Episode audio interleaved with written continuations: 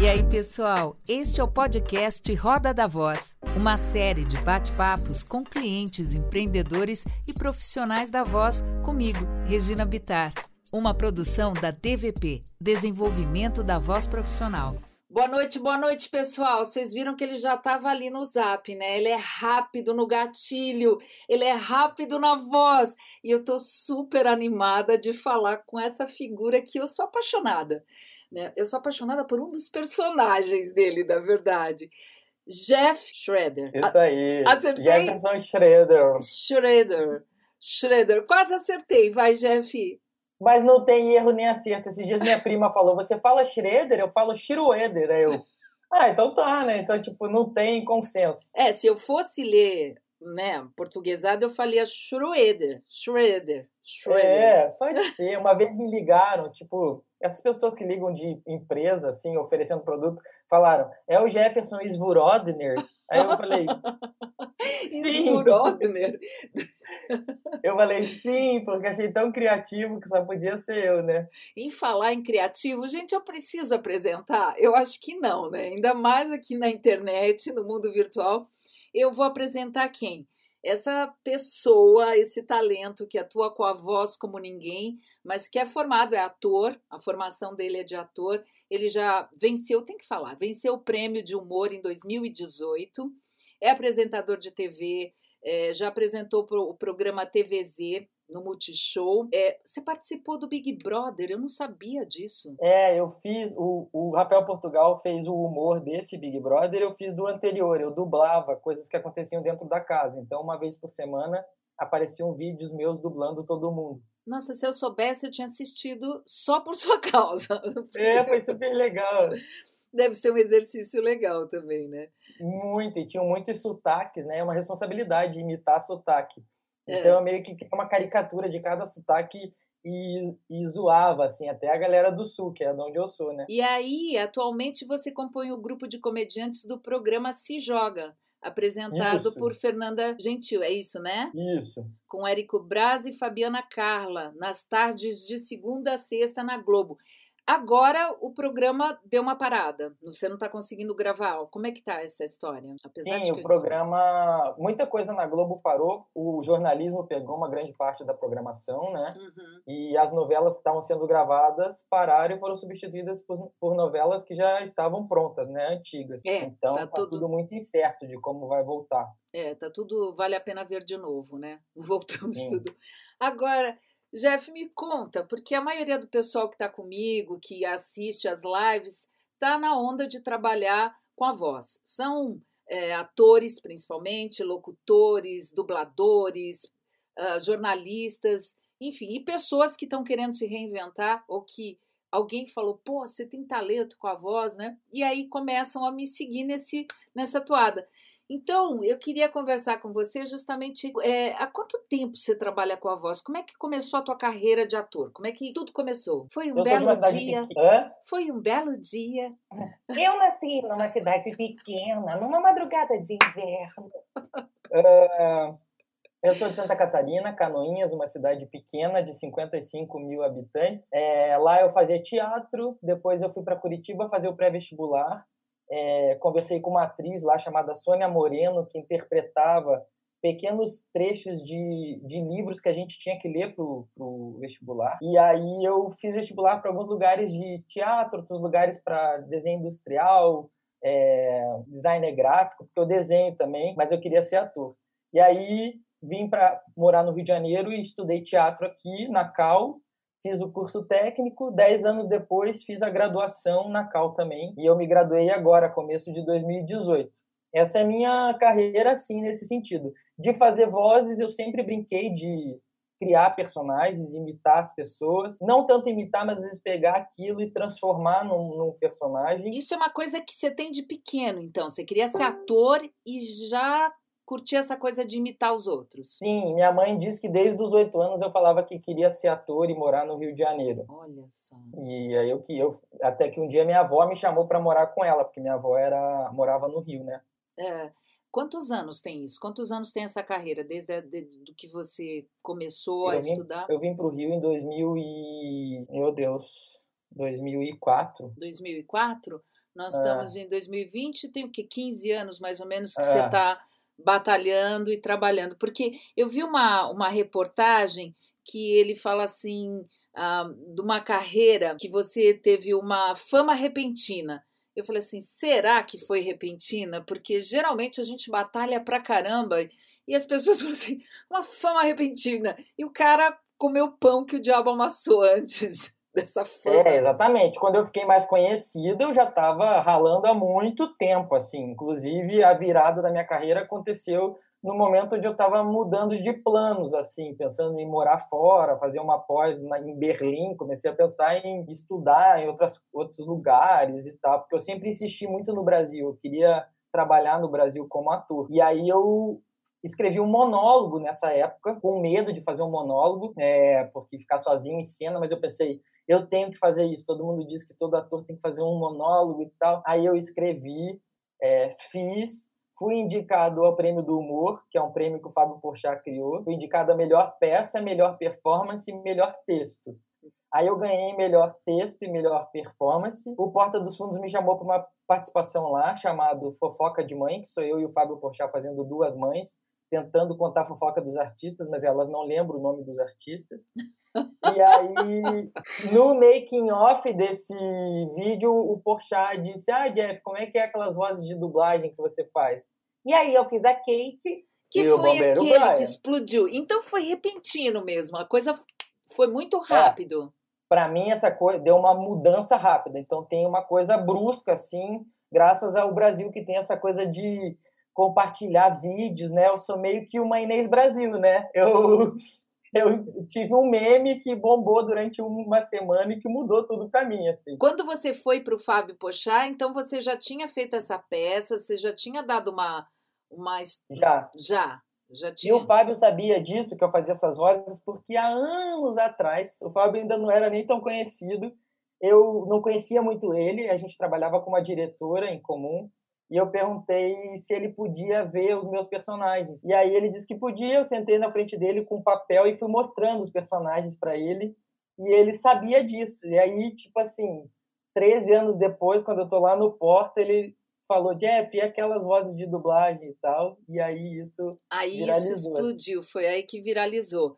Mas então, 13 anos antes, ele não era famoso, mas era mais famoso que você. E você não era nem um pouco ele conhecido. fazia alguns trabalhos, né? Eu tinha recém me formado. Ele escrevia já, escrevia peça, dirigia, enfim, nessa época acho que ele era redator do Zorra. Quanto tempo existe a Kate? Cadê a Kate? Kate, quero falar com você. A Kate existe há alguns anos, mas eu demorei para encontrar o melhor lugar para essa voz. Quando eu comecei a tentar fazer uma voz de dublagem, principalmente feminina e sexy, eu não conseguia encontrar exatamente o tom certo para essa voz. Mas depois de muito tentar, aqui estou. Oh, meu Deus! E ela tem um caso com o bombeiro Brian? As pessoas acharam isso, inclusive eu imagino que o bombeiro Brian é um pouco de mais idade, assim, é um senhor, um bombeiro, mas as pessoas acham que eles têm um caso. Nunca me contaram isso, então não sei, eu acho que não. Você sabe, é, é, a, a criação dos teus personagens, como é, que ela, como é que eles surgiram na tua vida? A Kate, o Brian e principalmente a Cocola. A Cocola, ó, cada personagem vem de, um, de um, uma coisa diferente. A maioria das vezes eu conheço alguém que tem uma voz diferente, tento descobrir o lugar que aquela pessoa tem de voz e descubro em mim aquele lugar. Não só uma imitação, mas o que, que aquilo tem de diferente, que possa. Porque eu só crio um personagem quando encontro uma voz muito diferente dos outros personagens. Por isso é Hum. difícil, às vezes, ficar criando tanto personagem, porque são muitas regiões de voz, assim, né, para você deixar uma muito diferente da outra. É, a Kate, eu comecei a imitar uma amiga que imitava a voz de dublagem, porque eu achava o máximo ela fazendo e eu não conseguia fazer. Eu não conseguia fazer essa voz da Kate. E eu fiquei tentando, tentando, tentando. O Bombeiro Brian também. Eu demorei para encontrar o Bombeiro Brian porque minha voz é muito de garoto, assim. E essa voz do Bombeiro Brian, eu acho que ela tem que ser mais grave. E aí eu também fui amaciando o grave da minha voz para encontrar esse bombeiro. A Cocola é inspirada numa mulher que trabalhava na bilheteria do teatro onde eu fiz meu monólogo, e ela falava, tinha uns ruídos entre uma palavra e outra. Então ela dizia: Jeff, ontem riram muito. Enquanto você estava fazendo a peça, eu vou assistir, hein? Eu As coisas meio assim, entre uma palavra e outra, eu achei aquilo no máximo. E ela tinha uma voz assim, encorpada, redonda. E quando eu, eu já tinha, eu já fazia a Etela, que é a alienígena, né? Na minha Instagram, e eu queria uma amiga para Etela. Eu pensei, o que, que eu tenho no meu acervo mental aí que pode ser uma alienígena? Eu pensei, pô, a Cocola que fala, e, e, e aí eu fui. Esses ruídos na voz que você faz, é, é, é, muito maluco, porque eles significam uh, muita coisa. Uh.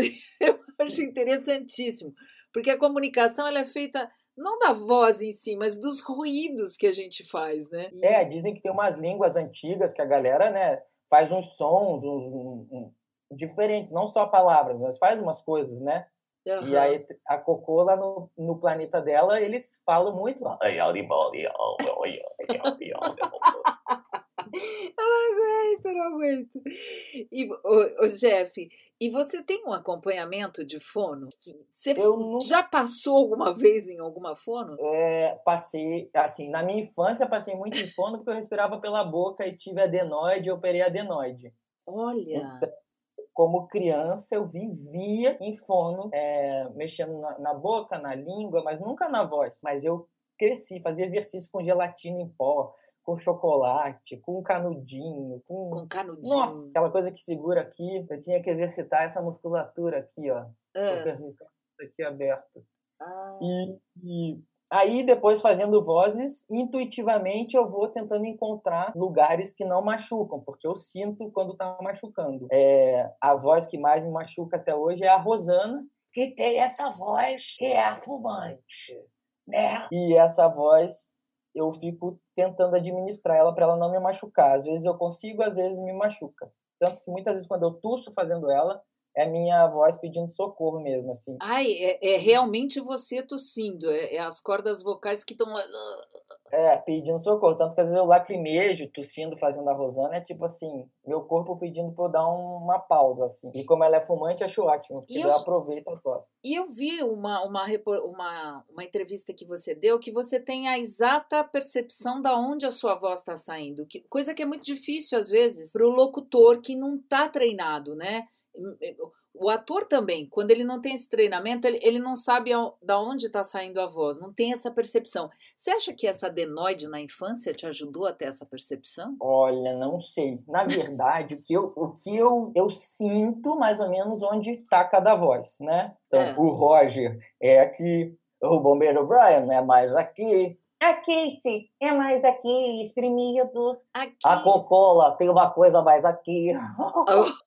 E, só que eu, há, há, pouco tempo atrás, eu fui numa fono, porque eu tava com a minha voz um pouco machucada. E aí ela me ensinou mais os lugares da voz. Hum. Então aí eu fiquei um pouco, vi que tem, tem até nomes para essas vozes que eu faço. A fono tem as regiões, a, a, quantidade de vibração que tem cada ah, voz. É? Alguma, tem é, nome Algumas isso? fonos já me escreveram até dizendo, Jeff, você poderia fazer um exame comigo, porque eu queria ver como que ficam. As é, vozes é que... na hora que você faz. Isso. Ah, eu já fiz com a câmera, mas é terrível.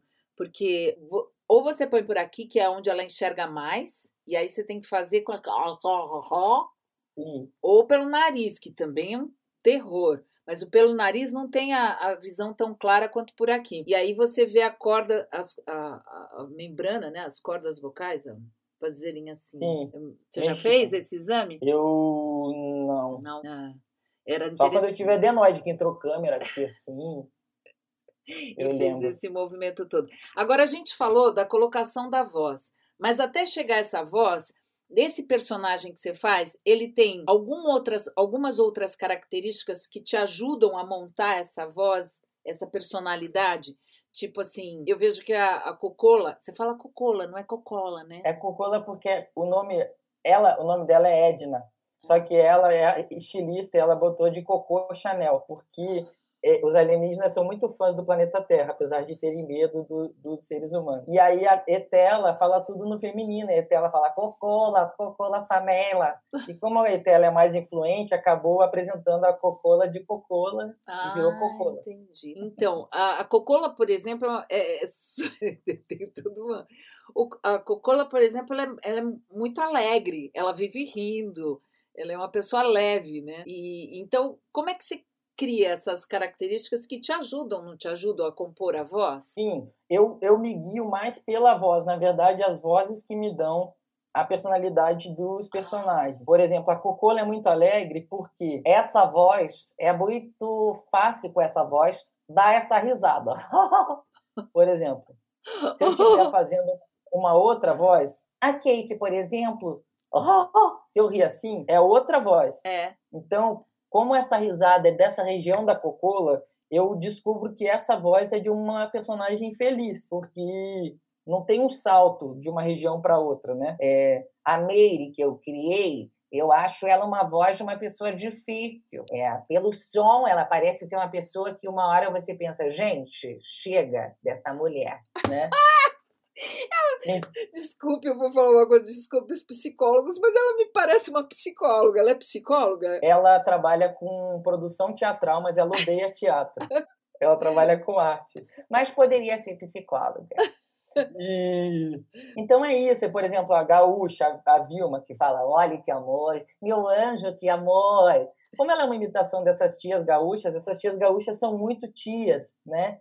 Então acaba que ela só poderia ser um amor e falar de, de artesanato e, e dos sobrinhos e de intercâmbio, que é o assunto dessas pessoas. É mais isso, eu acho que é uma, é uma coisa mais pela voz mesmo, assim. É, mas as tuas feições mudam também, né? E a tua expressão corporal também muda quando você faz a voz. É isso que eu acho super interessante. Apesar de você usar a máscara, mas eu acho que muda quando você faz. E, o que é louco, para mim, me lembra muito que no teatro descobriram, né, depois de um tempo, é. o Meio Stanislavski morreu no, nessa pesquisa, né, quando ele descobriu que o corpo que dava a emoção pro, pro ator, né, então, ao invés de você ficar lembrando de quando a avó morreu, se você bota a voz num lugar de choro, às vezes isso já dá uma emoção que, né? Então, é, Nossa, descobriram essa louco. coisa. Vocês viram Lembrar. isso? É uma super aula, porque na hora que você tem que botar emoção num texto, na locução comercial, eh, eu falo muito para usar o corpo, muito. Isso. E aí você fez agora um exercício bárbaro aí. É, porque não é, não é a memória emotiva, né? E o Brasil ainda é preso na memória emotiva na atuação, e é a memória física. Então, quando as pessoas dizem que eu faço um corpo para cada personagem, para mim é muito legal, mas eu sinto que a voz me leva para esse corpo também, porque é um, um, um, lugar que você ativa, por exemplo. Quando eu faço essa voz da Meire, muda o olhar, mas porque eu permito o meu corpo sentir essa voz, né? Não que aqui eu fico fazendo a Meire e ela tem uma boca e um olho. Não, algumas coisas você pode até mexer no corpo e tal. Mas tem uma coisa que vem com a voz quase que gratuitamente. Agora é a Kate falando. Isso. é uma coisa que o corpo, eu sinto que é quase uma memória que o corpo tem de pessoas que já existiram no universo. Então, quando eu faço essa voz, meu corpo sabe que não é mais um garoto. É uma mulher que já teve essas células, bebeu essa água que eu bebo, que está por aí. A natureza sabe que não sou eu. E a Cocola? Que é do. A Cocola, eu... sabe que tem gente que mora em outros planetas.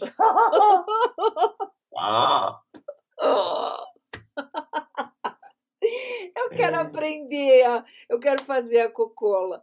Eu queria Vamos. fazer uma amiga da Cocola.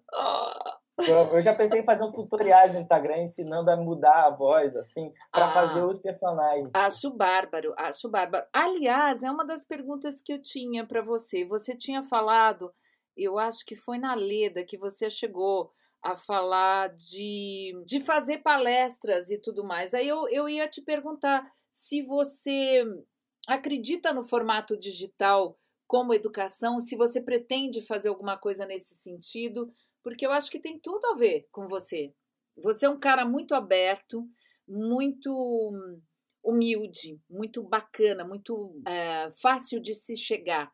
E aí eu fico pensando se isso não é um, um formato para você também, sabe? De... Eu tenho muita vontade de dar aula, Uhum. É, tenho muita vontade de dirigir teatro, é, então o meu formato ideal, a princípio, se eu fosse dar aula, eu gostaria de dirigir uma turma, fazer uma peça com uma turma, porque eu acho que a teoria, às vezes, no teatro, ela assusta e ela, às vezes, pode tolir algumas intuições que alguns atores têm. Eu me vi muito assustado pela teoria ao longo do, dos meus estudos, assim, né? Eu já, já parei de ler alguns livros de teatro porque aquilo dava a sensação de que eu não sabia fazer, que eu não sabia atuar. É, então, acho que às vezes você dá uma aula dirigindo cada um, você consegue, às vezes, com um pequeno toque, dizer coisas que vai, vai mudar muito para aquele ator.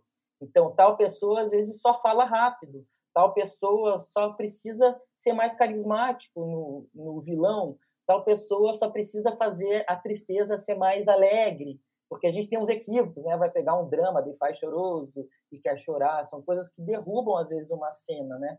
Então eu tenho, gostaria de dar aula assim pontuando para cada um que eu pudesse observar. Mas eu ia amar dar aula também, teórica. Eu não defendi meu TCC na minha, na minha faculdade, o TCC era só o orientador que avaliava. E eu tinha muita vontade de dar uma aula aberta sobre o meu TCC para trocar ideia com a galera, sabe? Ah, e aí tá aí uma grande oportunidade.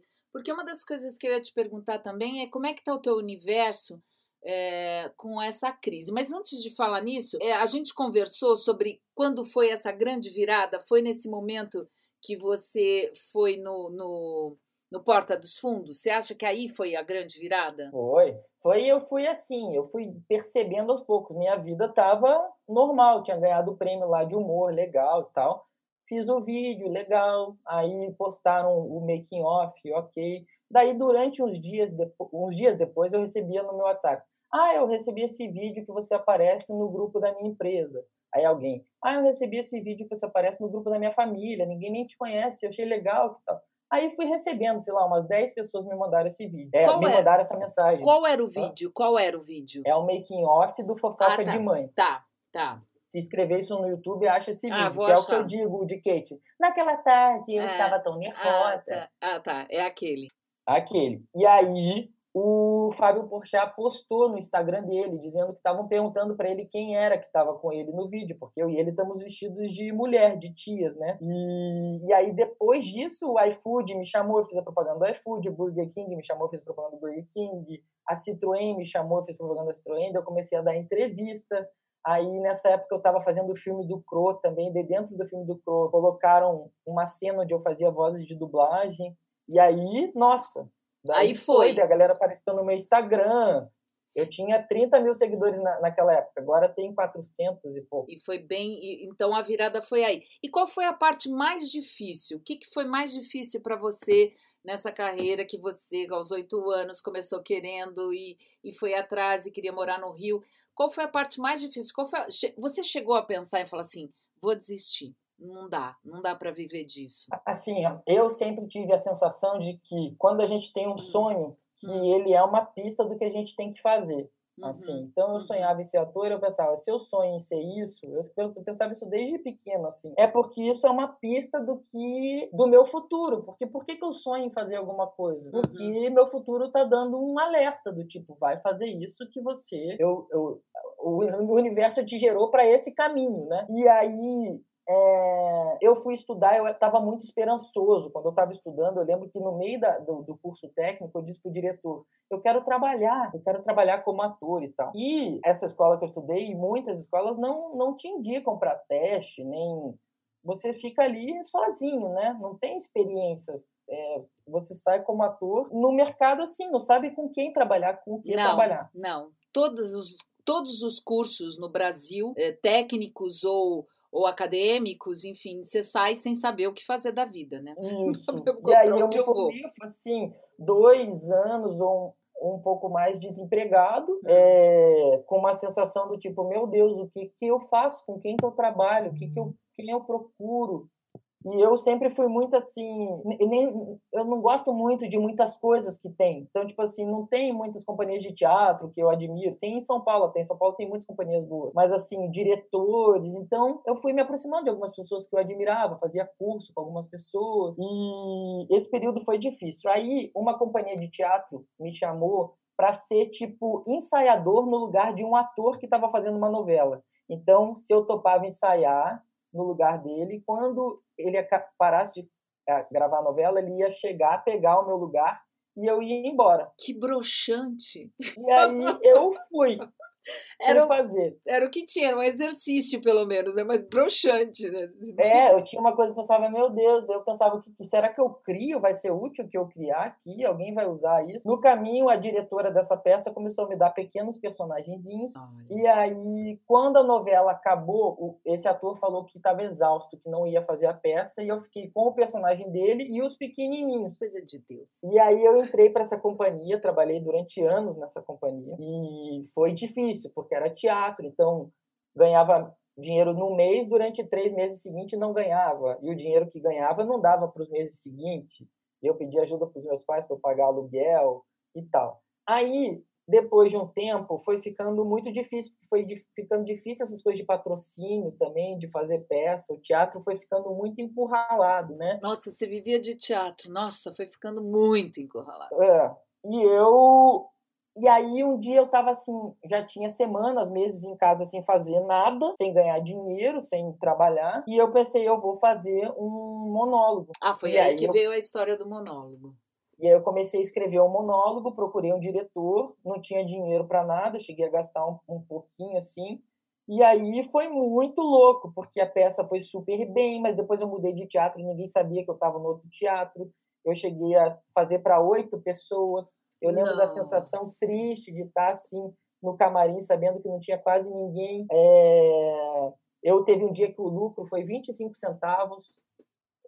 E... 25 centavos. É. Oito pessoas. Foi... Uhum. E aí que eu fui indicada a esse prêmio. E... Isso mudou? Aí... Esse prêmio mudou? Porque o teatro é uma coisa muito complicada. Esse prêmio mudou alguma coisa? Deu uma, um upgradezinho? É, esse prêmio me fez sentir uma coisa, você perguntou quais foram as coisas mais difíceis. O que é louco na nossa profissão é que quando você fica mais é, conhecido, você é mais respeitado. E isso é muito estranho, por um lado, porque tem muitas pessoas que merecem muito respeito antes de ficarem conhecidas, porque em algum momento elas vão ficar conhecidas. É, e eu, antes de ficar conhecido, era doloroso às vezes, assim, tipo, você fazer uma participação numa novela e a pessoa te dá um figurino merda e, tipo, não querer falar com você.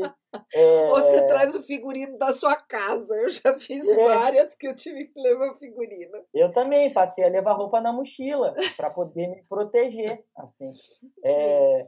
Então, isso era muito triste, porque às vezes eu pensava, nossa, tipo, eu não merecia ser tratado assim, sabe? Uhum. E eu lembro que uma vez eu tive até uma reunião num canal sobre um projeto meu, e comentei sobre isso, e a galera do canal falou, mas como é que a gente deve agir? Eu falei, respeitem os profissionais, todos iguais, porque tem muita gente boa que vai ficar conhecida, que não é tão conhecida, ou que é muito conhecida em algum nicho. A pessoa tem muita gente boa, né? E também não quer dizer que a pessoa é conhecida, ela é maravilhosa também. Sim. Sei lá. Sim. E, e aí foi isso acho que eu me perdi um pouco. Mas não, é não, mas Jeff, foi muito bom, porque eu queria saber de você também isso que você falou, porque você foi para o Rio. Você acha que naquela época, se você não tivesse ido para o Rio, seria totalmente diferente a tua carreira? Sim. Seria muito mais difícil. Agora, hoje, que você é um, é um profissional, por isso que eu falei omnichannel, tá em todos os canais e principalmente na internet, né? Me diz o que, que você acha mais fácil desses talentos que existem pelo Brasil conseguirem um lugar ao sol, um, um caminho? Com certeza, principalmente porque a gente sempre tinha essa imagem de que a televisão era a única porta para os atores. É, apesar de hoje em dia a televisão lançar muitos, muitos artistas, a qualidade artística da televisão está muito baixa, né? Sim. Então, muita, muitas pessoas que são boas, às vezes vão para a televisão, continuam boas, mas não tanto quanto elas eram em uhum, outros uhum. lugares, uhum. em outros veículos né, de comunicação. Então, acho que o, o incrível da internet é que você é livre para você fazer o que você quer, do jeito que você quer. Sim. Então, se você é um comediante, se você faz origami, se você faz sapatinho de crochê, se você cozinha com a tua avó, se você passeia com um cachorro, se você começa a fazer um, uma rotina daquilo, da forma que você ama, você vai encontrar pessoas que amam aquilo e sem aquela barreira da TV, que a TV se equivocou achando que as pessoas que querem ver TV querem ver coisas é, fáceis ou que todo mundo quer ver a mesma coisa, porque na verdade existem vários nichos, como você está falando, né? É, e ao mesmo tempo a qualidade ela sempre alcança as pessoas, tanto que está todo mundo vendo Netflix, todo mundo vendo as séries, porque essa galera se prepara muito, são grandes roteiros, ensaiam Sim. durante muito tempo. Não dá para competir às vezes com um produto que você recebe o texto hoje para gravar amanhã de manhã. Sim. E você grava uma vez e tem que gravar 30 cenas. Sim. E você tem que matar tua mãe falando da margarina para vender margarina. Então, assim, tem que ter um cuidado artístico para a arte não morrer, né? Sim, eu fiz pouca coisa de novela, fiz muito pouquinho. E quando eu fui a primeira vez, eu achei que eu estava passando, né? Vamos, vá, vamos fazer a cena e tal, não sei o que, posição ali, pá, pá, pá. Aí fizemos a cena, a próxima. Eu falei, mas não tá passando a cena? Não teve, não teve. É, essa, pior que dublagem, né? Que você tem que fazer a dublagem assim, você assiste uma, duas vezes já plau, tem que sair sincando e interpretando. Ali foi assim também, no susto. A cena já foi? Já, já foi. Acabou. Uhum. Foi no SBT. É um ritmo muito acelerado, a... muito. E pra gente que é artista, a gente que vem do teatro, às vezes é um susto, né? É um susto. Por isso que é um quando susto. a gente vê uma pessoa fazendo novela, a gente tem que aplaudir de pé, porque é. assim, essa galera trabalha é. muito, muito. É muita coragem. É, eu fiz uh, umas, umas, umas ceninhas em A Pícara Sonhadora. Ah, eu sei. Era no SBT, né? Era, foi a primeira do SBT. Ah, e sabe o que eu ia te perguntar também? Quando você começou a Kate e o Bomber Brian, que são dubladores, né? É a voz de dublador tem, tem, um, uh, tem umas, uns vícios de dublagem, de Sim. falar, de repente, tudo muito assim. É, você não recebeu críticas? O pessoal de dublagem ficou bravo? Como é que foi isso? Ou não? Eles adoraram? Eu tive até um medo no começo, porque eu ia dar entrevista é. falando isso, e eu sempre chamei a Kate e o Brian de voz de dublagem, né? É. Tem o Joshua também, que ó, tem uma voz de desenho animado. Ah, e, e, tem a Margaret, que essas senhoras que tem a voz que falha, né?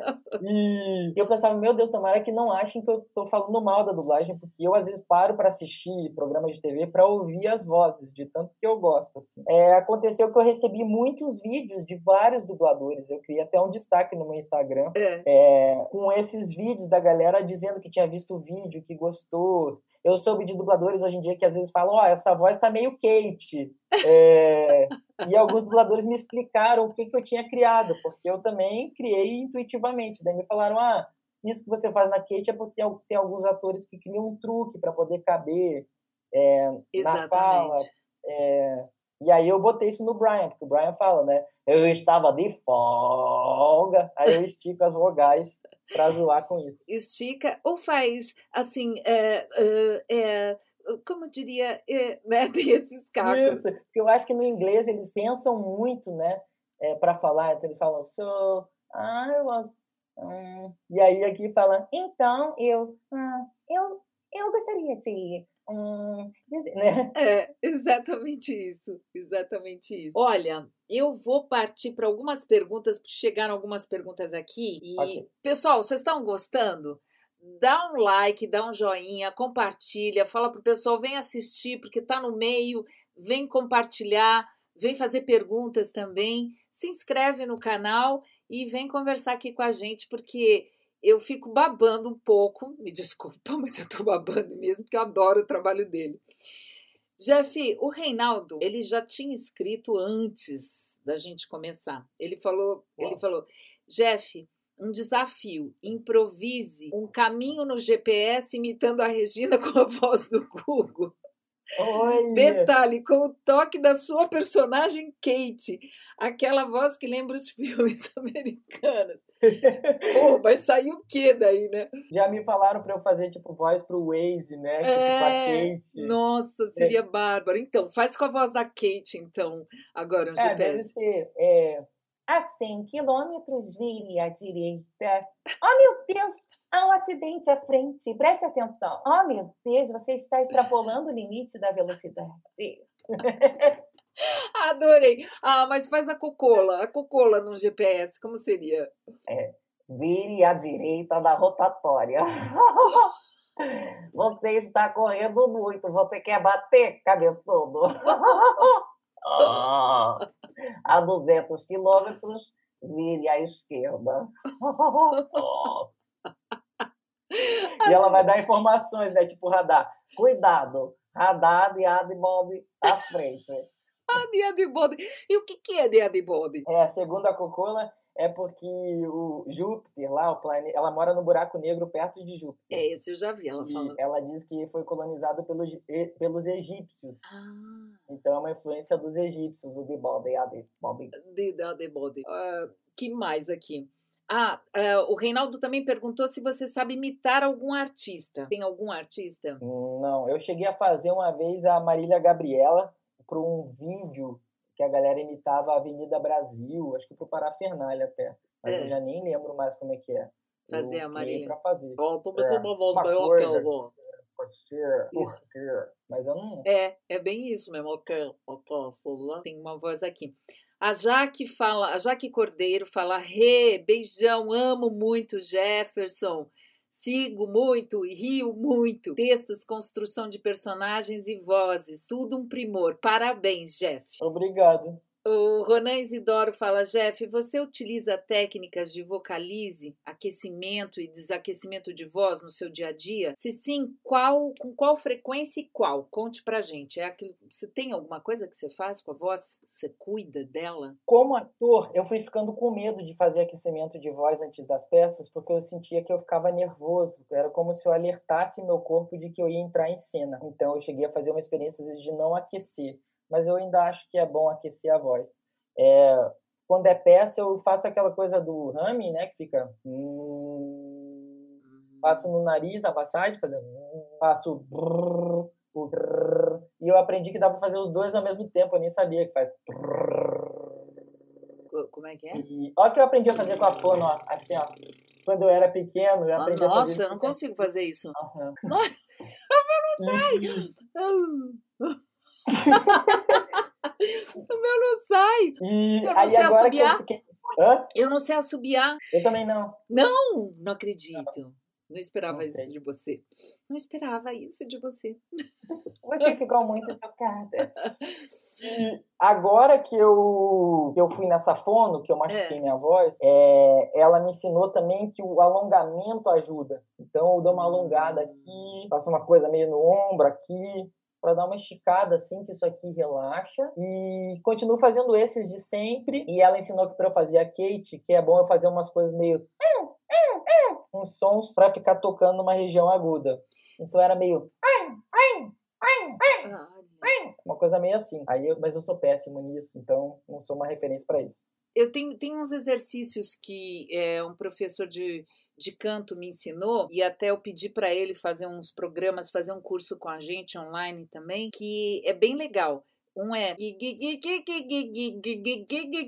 é fazer a escala com que aí você sente o para subir o agudinho. E o outro que ele passou, que também é legal, bom, ele passou tantos, tem uns sons tão malucos, o Gui é um deles. É... Ai, Eu é lembrei que- de um também, vou te falar. Fala, pode falar, pode que falar. é meio isso de tom, que eu adoro esse. Esse, é, esse eu acho bem legal. Acho que chama Finger Kazoo, conhece? Você Não. bota o dedo aqui, faz um som de V e você desenha com o som um triângulo até aqui, desce e depois até em cima. Então você faz.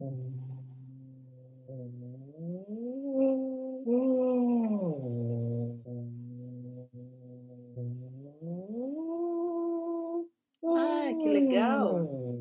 Esse eu não bom conhecia. desse é que se você tá com a tua voz machucada, você vê que o som salta bem onde está machucado. Então, se É tiver mesmo? machucado aqui, ele faz. Aí ele faz. Então, Sabe? co- começa um aqui, salto. começa aqui. Isso. Você faz um som reto, sem oscilação de, de som, né? Parou. Agora você imagina o som até a testa subindo pro agudo. Aí você desce, desce do agudo. De novo aqui. Som de V, né? Tipo um VU. Agora vem em cima. Mariah Carey. E desce. Eu adoro esse. Esse é, um dos mais legal tops. Legal esse, esse eu nunca vi. Hum, a gente se baba bom. Se baba bem. Baba. A Márcia Caspari. Você conhece a Márcia Caspari? Meu Deus, conheço. Um super coração. Ah, você, você conhece a, a, a, a filha dela? Conheço. Conhece, né? A Márcia, a gente passou a virada do ano juntos. Ai, que legal. Ela é demais, né? É um doce Muito. de pessoa. É um doce. Ela fala: você tem inspirações diárias, Jeff? Porque por que tem tantas histórias e personalidades e desenhos e dublagens anjo de luz? Ah, ela pergunta se você tem inspirações, porque você tem muita inspiração, você tem muitas ideias. É você é um cara muito criativo, meu, você é super criativo. Obrigado. Eu tenho muitas ideias hum. é... e eu tenho que dialogar às vezes com essas ideias, porque às vezes eu fico com vergonha de fazer alguma coisa, fico com preguiça, ou alguma coisa não está bem desenvolvida, eu fico pensando. Então, a minha cabeça, 24 horas por dia, às vezes eu estou numa sequência de escrever um texto, eu fico juntando umas informações que eu estou pensando naqueles dias para escrever um texto, e a hora que eu entendo o texto eu faço, ou eu tenho uma ideia para um vídeo, e a hora que eu entendo a ideia eu faço, ou eu tenho uma leve ideia para um vídeo, eu começo a fazer o vídeo e eu entendo que aquela ideia vai mudar um pouco e eu faço. Então, eu tô sempre pensando em coisas assim para fazer. Entendi. O tempo e inteiro. E ela falou que é da Cici, que é uma, uma velhinha que eu faço, que é uma velhinha alemã, avó. Regina, você é um anjo. Nossa, quanta gente no Brasil você já salvou com esse GPS. Ai, que linda! E a, justamente a Fabiana Dias pediu para você fazer a avó, a avó Cici. É, a voz surgiu também como uma, uma coisa que eu arrisquei, porque as pessoas vão no Instagram para rir dos vídeos. É. Antes era Kate e Brian. Daí eu criei a Etela, a galera começou a gostar muito da Etela. Daí eu criei a Cocola, gostaram da Cocola. Aí tinha pessoas que só queriam a Kate e não gostavam da Etela. Tinha gente que só queria a Etela e não gostava da Kate. Para mim é um caos, porque meu Instagram são vários personagens e tem pessoas que não entendem que eu faço todos os personagens. Então as pessoas às vezes se irritam se eu faço um personagem num vídeo muitas vezes. Fico tipo, cadê não sei quem? Eu penso, mas sou eu que faço. E, e por isso eu não consigo criar um Instagram para cada personagem. Eu vou no meu fluxo criativo até para poder é. ir limpando essas, esses impulsos para eu poder ter mais ideias. Se eu, se eu boicoto uma ideia, eu travo. Aí eu já não consigo mais fazer as próximas. É mesmo, você tem que seguir, deixar. É como se você vomitasse aquela coisa, vai e vem para fora, é isso? É, por exemplo, há um tempo, faz tempo que eu quero contar meus contos com desenhos meus. E aí eu pensei, não vai ter gente para assistir isso, as pessoas não vão gostar disso, meu Instagram não é disso, meus seguidores não querem isso. E aí eu entro tipo numa melancolia que eu não consigo ter outras ideias, como se meu corpo dissesse: ou você faz isso ou você não faz nada. E aí eu fiquei ali duas, três semanas sem fazer nada, quatro, eu pensei, vou fazer o conto. Aí fiz um conto, foi super bem, foi melhor até do que outros vídeos. Aí fiz alguns contos, daí agora tem pessoas que escrevem para mim, ah, conta mais das suas histórias, meu filho gosta das, dessas histórias, minha filha agora... Então, é isso. Agora, me fala uma coisa, e, e você pensa em trabalhar com é, personagens tipo é, num, numa ficção, com um personagem que não tem nada a ver com o humor e com a voz ainda? Ou isso é tão forte agora, você já está tão, tão dentro dessa sua criação que fica difícil aceitar um convite para alguma coisa, por exemplo, um vilão, sem ser no humor? Uma coisa mesmo, vamos dizer, pesada. Até porque o ator tem essa coisa, ele tem que viver. Quando ele pega um personagem forte, por exemplo, numa num seriado ou num filme ou mesmo numa novela, é, ele vai fundo, né? Tem um pouco, ele entra um pouco na, na vida daquela personagem, né? Você acha que você estaria disposto a viver uma coisa assim agora? Muito, tanto que eu tive que assim entender em mim o meu desejo até de trabalhar com comédia, porque essa coisa dos meus personagens pro Instagram eram muito assim uma vida minha paralela, quase como o meu minha brincadeira enquanto eu estava ali com dramaturgia, com teatro, buscando hum. filme, buscando novela. Então hoje em dia eu tenho esses desejos de fazer coisas dos meus personagens e um desejo muito forte de de fazer uma série, de trabalhar com drama, de fazer dramaturgia, de fazer os clássicos no teatro. É... Então eu fico assim, eu super quero fazer essas coisas e para mim é o grande, como eu tenho essa facilidade com as vozes, eu gosto, eu brinco com isso, o drama, a dramaturgia, a coisa séria, vira para mim esse desafio também de me desenvolver como artista. Então eu tenho muita vontade também, assim, são vontades muito diferentes. Eu às né? vezes às vezes eu tenho até mais vontade de fazer coisas sérias do que comédia. Até porque eu não gosto tanto de comédia, eu não assisto muito programa de comédia, eu não sei quem são os comediantes, eu não dou muita risada de comédia, eu não vejo muito stand-up. Então eu fico meio assim, por isso que eu acho que eu protegi esse meu meus personagens no meu Instagram, assim, porque ali eu faço o que eu acho bonitinho. Eu às vezes não acho que eu faço uma coisa muito engraçada, mas uma coisa fofa, sabe?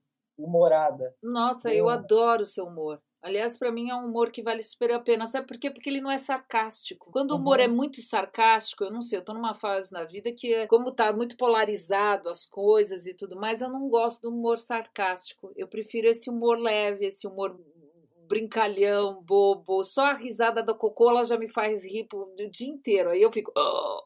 É, eu gosto disso, de uma coisa ingênua, sabe? É. Tipo. É não precisa gerar uma reflexão, às vezes pode ser um momento só para as pessoas terem um carinho na cabeça, assim, sabe? Eu acho que meu humor, às vezes, é uma, uma tentativa de, de acordar a infância que a gente tem na Sim. gente, sabe? Essa lembrança de ver um desenho animado. Tipo, ontem eu contei Chapeuzinho Vermelho pensando nos adultos, por isso que a avó diz que fuma, porque é uma coisa para quem tá. Ah, ali... eu vou ver, eu perdi esse Chapeuzinho Vermelho. Eu não tô tendo tempo de curtir as coisas que eu gosto. Eu vou ver o Chapeuzinho Vermelho. Qual vai ser o próximo? Você pode dar um spoiler aqui? O que, eu que você tá pensando? Com os desenhos prontos de uma história que eu escrevi, né, pro meu segundo livro. Inclusive, esses dias agora eu vou, é. vou pegar mais no meu segundo livro. É. É, não vai trazer o computador aí. Hã? Já pensou? Puxa e vem o computador junto. Nossa, é.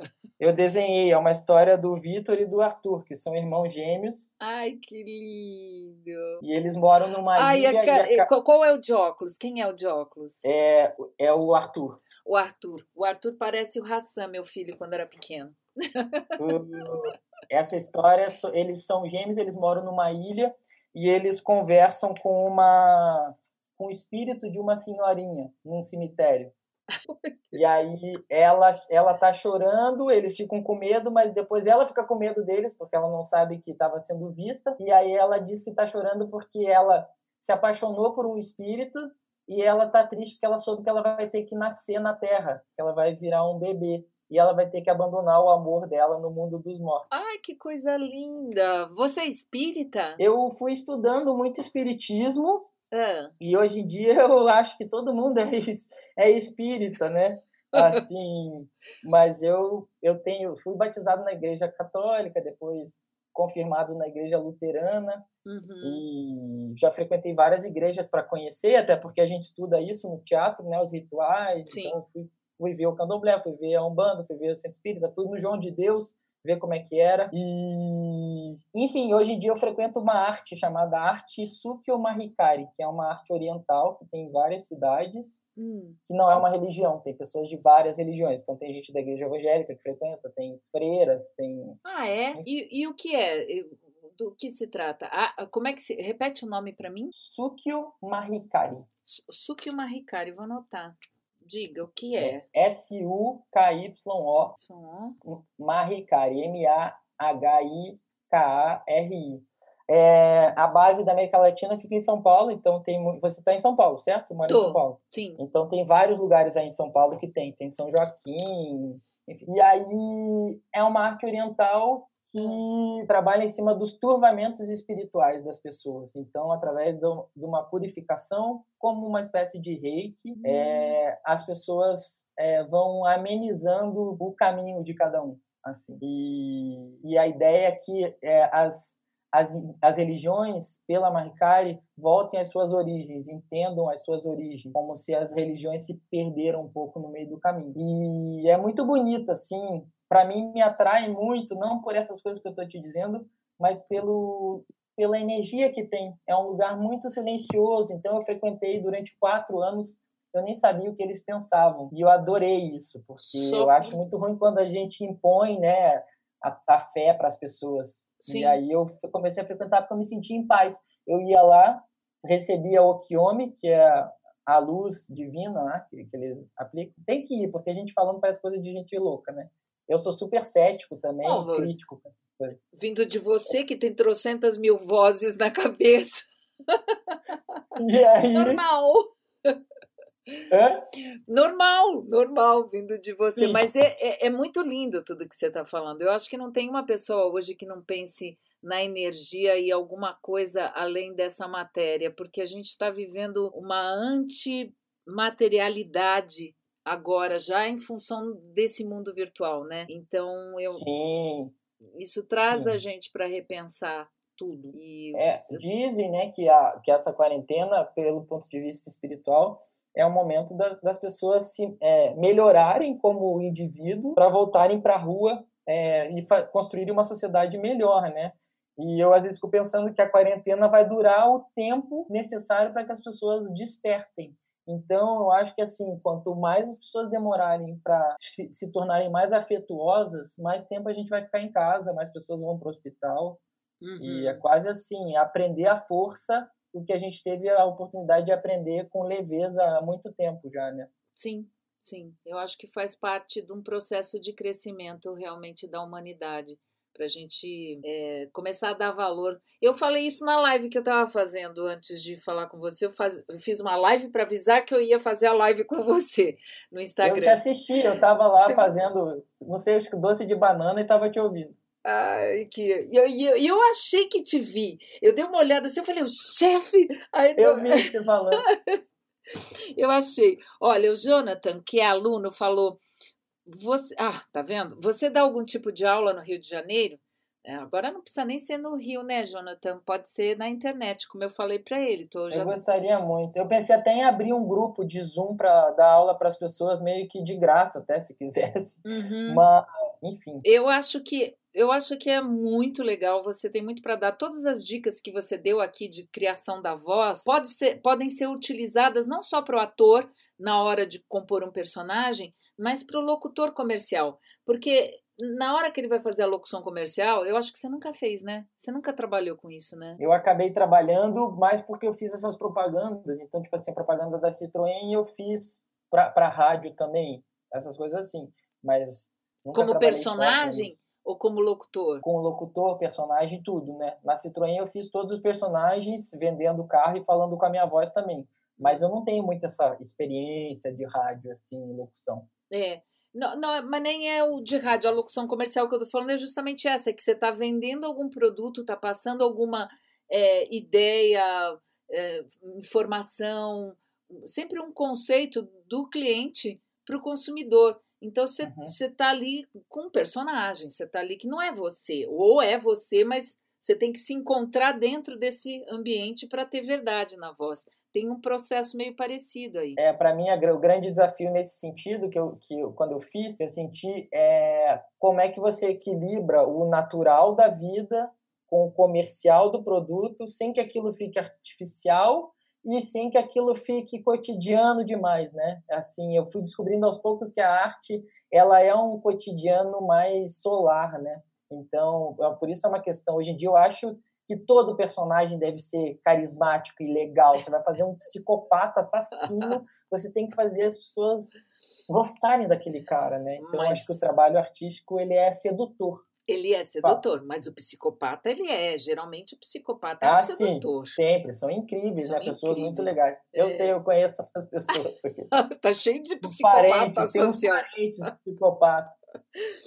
É, e o Jonathan também pergunta quais dicas você tem para um comunicador interpretar melhor os seus textos. É, eu, eu acho que hum. tanto o comunicador quanto é, os atores tem um lugar que a gente tem que descobrir na voz, que eu acho que vale observar no dia a dia, que é por onde a voz passa no cotidiano, quando a gente está falando com as pessoas, e por onde a voz passa quando o texto é decorado é, criou-se no Brasil, talvez, um lugar muito separado para o decorado e para o lugar da vida.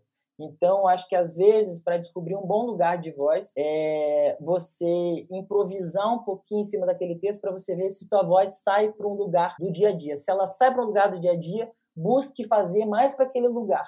E aí tem técnicas do tipo você não interromper uma frase no meio, pontuação. E aí cada um tem a sua técnica. Eu tenho uma mania às vezes de na última frase eu separo as duas últimas palavras. Agora eu estou me trabalhando para não fazer isso, para ver se eu acho melhor ou não. Cada como, um tem um Como assim? Tipo, você dá uma pausa? Tipo assim. Por exemplo, esses dias eu li um texto chamado O Ovo, do Andy Weir. É. Você viu o que eu postei? Que é um cara que morre e conversa com Deus? Não. Nossa, Nossa eu vou te mandar. É um texto incrível. Ai, manda, manda. E aí, no final, ele, Deus diz que conversou com o cara e diz: E eu mandei você de volta para a terra, né? Na hora de ler, eu falei: E eu mandei você de volta. Por exemplo, dei uma pausa entre mandei e você de volta. Aí eu fiquei pensando: Isso é minha assinatura como narrador? Eu, eu faço isso ou isso é uma falta de coragem minha? Ou eu tenho a ilusão de que isso pontua melhor um final de um texto? E se eu terminar um texto sem dividir palavras, como é que é? Aí eu sei que tem umas autores que têm a técnica de não dividir uma frase sem vírgula. Então, assim, a gente vai pesquisando, né? Muito do que eu aprendi foi errando, e eu tô errando ainda, e fico mal. Às vezes eu lembro de um trabalho que eu fiz e eu penso, meu Deus, como eu fiz mal. e eu sofro, eu chego a torcer o dedo do meu pé de vergonha, assim. E... Mas sei, é o jeito, né? Eu sei, porque eu tenho umas coisas também que eu olho e falo assim, meu Deus. Só que agora eu já, já nem tô mas nem aí com nada. Eu olho e falo assim, é, faz parte, faz parte da vida, né? Todos esses caminhos. A gente babar na hora que está aprendendo a comer, faz parte. É. Não tem que ter vergonha. Eu acho a gente no Brasil muito carente de mestres, realmente. É. é a gente tem uma. É difícil aqui, é meio que cada um por si uhum. e observando o que tem. Porque são poucos os profissionais que têm uma excelência que dão aula. Sim. Por isso que eu tô, tô aqui, ó, te, te, te falando para você. Porque são poucos os profissionais que se dispõem. E, e dá trabalho, mesmo online, dá trabalho. É um trabalho grande, mas também ao mesmo tempo, puxa, é, às vezes é, é, é, uma coisa muito legal, é uma conexão muito boa que você tem quando você ajuda alguém, né? Porque você já teve naquele lugar, que nem você falou, que, pô, tinham oito pessoas na sala. Quantas vezes, às vezes, eu fico, né? A gente vai assistir um, uma peça de teatro ou um, um, show e ver pouca gente falar, ai meu Deus do céu, dá uma dorzinha no coração de ver um artista não, não compreendido. E, aí... e até no trabalho, por exemplo, eu já fiz trabalhos que depois eu vi e pensei, meu Deus, não teve um diretor para me dizer, Jeff, não devia ter feito assim. Hum. Porque a gente não tem o um olhar de fora, então às vezes você só vai ver que ficou muito ruim depois. E você pensa, não tem uma pessoa para dizer, ó, oh, por que você não fala mais alto? Ou tá falando devagar, ou essa parte ficou decorada, ou improvisa, ou se solta, ou meu. Não, Jeff, a gente tem passado por isso. Na locução comercial, todo mundo está trabalhando em home studio já faz tempo, cada vez mais. Agora, então, com a pandemia, é home studio. E, e não tem mais direção. É, então, eles fazem testes e você tem que se autodirigir. E se você uhum. não se autodirige bem, você está fora. Uhum. Então, cada vez mais arriscar, tentar se ouvir e ter alguém que fale é essencial. Ó, a Denise Correia fala assim: sou locutora e queria muito fazer dublagem. Fiz um, até um curso básico, mas não consegui. É, só dublar. Que tal fazer um curso de teatro para dublagem? Tá falando para você fazer curso para dar um curso, é isso, Denise? Tá pedindo curso para você. Aí, então, eu acabo, assim, eu recebo às vezes mensagens de pessoas me perguntando como faz para trabalhar com dublagem. Uhum. Eu nunca trabalhei profissionalmente com dublagem, né? O trabalho profissional que eu fiz com dublagem foi um trabalho para Disney, que eu dublei o trailer todo do Mary Poppins, vestido de personagem. Tem isso no YouTube até. Mas foi uma brincadeira, porque eu faço vozes e eu dublei e tal. Já tinham dublado, os dubladores tiraram o som e eu dublei tudo de novo brincando. Dublei as crianças, a Mary Poppins e tal. É... É sobre fazer um. Aí ela tá perguntando de eu dar um curso? Eu acho que ou... sim, isso, você dá um curso, isso mesmo. É, eu não, não eu duplo pro meu Instagram. Eu poderia dar umas dicas. O negócio dele é, é mais dar uma aula de, de, de interpretação. Eu acho que sim. Tem uma galera boa para ensinar a dublar. É, e dar é. Ah, tem. A Mabel é uma delas, né? Que tem Mabel um curso. é um dos melhores cursos. É, né? Mabel, ela teve comigo segunda-feira conversando. A Elizabeth Be Beijing pergunta: Jeff, você, quando faz uma voz nova, grava antes de ouvir? Ou você já sabe que a voz é boa? Você faz testes gravando? Como é que você. É verdade, como é que você ouve? Você se ouve primeiro? Você grava e ouve? É que... Não, não? É, na verdade, às vezes acontece de eu descobrir uma voz e esquecer. É, já aconteceu de eu estar num lugar e eu improviso um negócio e penso, ah, isso dá um personagem, e daí no outro dia já não tenho a menor ideia de que região que era essa voz, como é que ela era. Que nem música. Como música. Música também é assim, né? Um compositor. Gravar seria bom. Por exemplo, a Catarina, que é uma personagem que eu estou desenvolvendo agora, que fala bem perfeito e que tem uma voz assim um pouco e ela fala bem então Eu tava com, eu tava com uma amiga fazendo story com aquele filtro de, de mulher que tem no Snapchat. E eu, pelo filtro, busquei uma voz que combinasse com o rosto. E aí eu achei uma voz para pro filtro. Aí eu. E aí eu fiquei vendo aquele vídeo, isso que ela falou que é ótimo, acabou gravando aquilo. E eu pensei, ah, daí eu criei a Catarina, estou desenvolvendo a Catarina. Ah, entendi. Uh, outro perguntando, Jonathan, esse daqui eu já vi, se você dá aula no Rio de Janeiro. Uh, Cristiane Oliveira Lima, a pedido de um amigo comum, Bernardo Duguin, o Jefferson gravou uma mensagem para mim com a voz do bombeiro Brian falando sobre meu acidente. Você sabe do que se trata? Ah, Foi um presente em um momento em que eu estava tão fragilizada. Olha que lindo. Que lindo ah, você fez isso. O Bernardo é meu amigo. Hã? É, você fez isso, Jeff? O Bernardo, meu amigo, descreveu todo o acidente que a amiga dele tinha passado e a descrição dele estava tão discovery. É. Ele falou, ela gosta dos teus personagens. E aí eu li o texto que ele mandou, descrevendo fazendo o Brian e a Kate como se fosse uma coisa meio Discovery Channel e mandei para ela e acho que ela tava meio tristinha nesses dias aí. Ah, que legal. Eu acho que ela teve algum problema. Olha, o Lawrence Schum, que é professor é, de comunicação, é, ele dá aula inclusive junto comigo na plataforma de desenvolvimento da voz profissional de Home Studio, ele falou: Oi, Jeff, se você vier a dar aula, tenho certeza que seus alunos vão, vão amar. Tá aí, Jeff. Eu acho Obrigado. que que não tem saída para você. Eu acho que você tem que bolar alguma coisa digital aí, um produto digital seu que eu acho que vai ser sucesso total. Tenho certeza disso. Eu ia gostar mesmo. E escute, meu amor, você faz um recadinho da Coca-Cola por último pra gente finalizar a nossa live aqui. Tá. É, falando, tipo, para fechar é isso? É, para fechar sim, para fechar. Gente, logo eu, Regina Diabe, Bobi. Eu sou alienígena, eu trabalho com. sou estilista, viado. Não imagine que é fácil ser alienígena. A gente tem uma economia boa, viado. E, mas ao mesmo tempo a gente rala muito para ganhar o nosso dinheiro, comprar o nosso disco voador, nosso apartamento flutuante. O refrigerante está muito caro, que é o combustível aqui da gente. E eu quero dizer que eu sei que vocês estão assustados com o corona, mas que tudo vai passar. E daqui a pouco vocês vão para a terra de novo, vão sair de casa e dizer que a gente ama vocês, os alienígenas amam vocês, e a gente assiste televisão de vocês, rouba o sinal do BBB. Muito bom.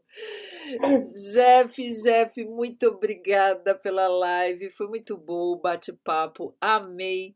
Obrigada mesmo. É, muito, muito, sucesso para você. Você merece todo o sucesso do mundo. Você é uma pessoa leve, bonita, você brilha. É, você, você é toda essa inocência que você quer passar, você é. Você é essa pessoa. Muito Obrigado. obrigada. Eu quero te agradecer. Você elogiou tanto o meu trabalho. Quando você me chamou dizendo que era fã dos meus personagens, eu nem sabia que você sabia que eu existo, porque eu te vi já em alguns lugares. Ah, e eu pensei, olha, ela tá ali. E eu pensei, ah, tá, né? E eu fui falar com você e incrível, você é uma, pessoa, uma profissional super respeitada também no meio. Parabéns pela tua carreira, pelo teu caminho também. Obrigada, meu amor. Eu vi me entrevistando, me, me senti na TV até, você toda. Aí eu, eu, olha, eu fui me arrumar, eu até fiz a live e falei assim, gente, vou tomar banho, vou me maquiar, porque eu vou entrevistar o Jeff. Para mim é super importante esse momento que eu estou aqui, é muito importante. Aliás, todas as pessoas que eu tenho conversado são importantes, bacanas e tem muita coisa para entregar. E por isso que eu falei tanto, e você viu como muita gente falou também que você tem muito para entregar. E de repente pode ser um caminho bem legal. Eu vi você que falando bom. numa entrevista e por isso que eu trouxe esse assunto aqui. Bom, gente, é isso. Eu adorei essa noite, foi muito legal para mim também. Eu babei bastante antes de começar a live, falei, falei, falei o quanto eu gosto dele. E na sexta-feira eu vou conversar com três pessoas também muito legais, que são da nossa, da minha área de locução, né? E são também atrizes. É Simone Clias, é a Ana Paula Faria e a, a Maria Paula Uchoa. É, são todas locutoras, atrizes e cada uma se destacou mais na sua profissão de alguma forma. Então elas vão vir conversar aqui para a gente entender o que, que elas fizeram também na carreira, entender esse quando é que foi que deu a diferença na carreira, que nem a gente conversou com o Jeff. Jeff. Eu brinco com a Ana que a voz dela tá em todo lugar, né? Porque você liga a TV, tem a Ana, você entra no avião, tem a Ana Paula, você vai no celular, tem a Ana Paula. Não, e a Ana Paula é super menina. Quantos anos você Aliás, quantos anos você tem, Jeff? Eu tenho 32. Também é um menino. E a Ana Paula tem 20 o quê? Tem 26 agora? Não sei. Eu acho que nem isso ela tem. Vou perguntar para ela. Essa idade a gente pode perguntar. Sem problema Olha, beijo grande para você. E pessoal, sexta-feira tem mais. Gostou? Dá o joinha aí, dá o like, compartilha, se inscreve no canal. E, e é isso aí. Sexta-feira estamos de volta. Jeff, te amo, te amo, te amo. Gostou do conteúdo? Então você pode acompanhar essas entrevistas ao vivo nas minhas redes sociais. Vai lá no Facebook, no YouTube ou no Instagram. Compartilha, dá um like, se inscreve. Tô te esperando.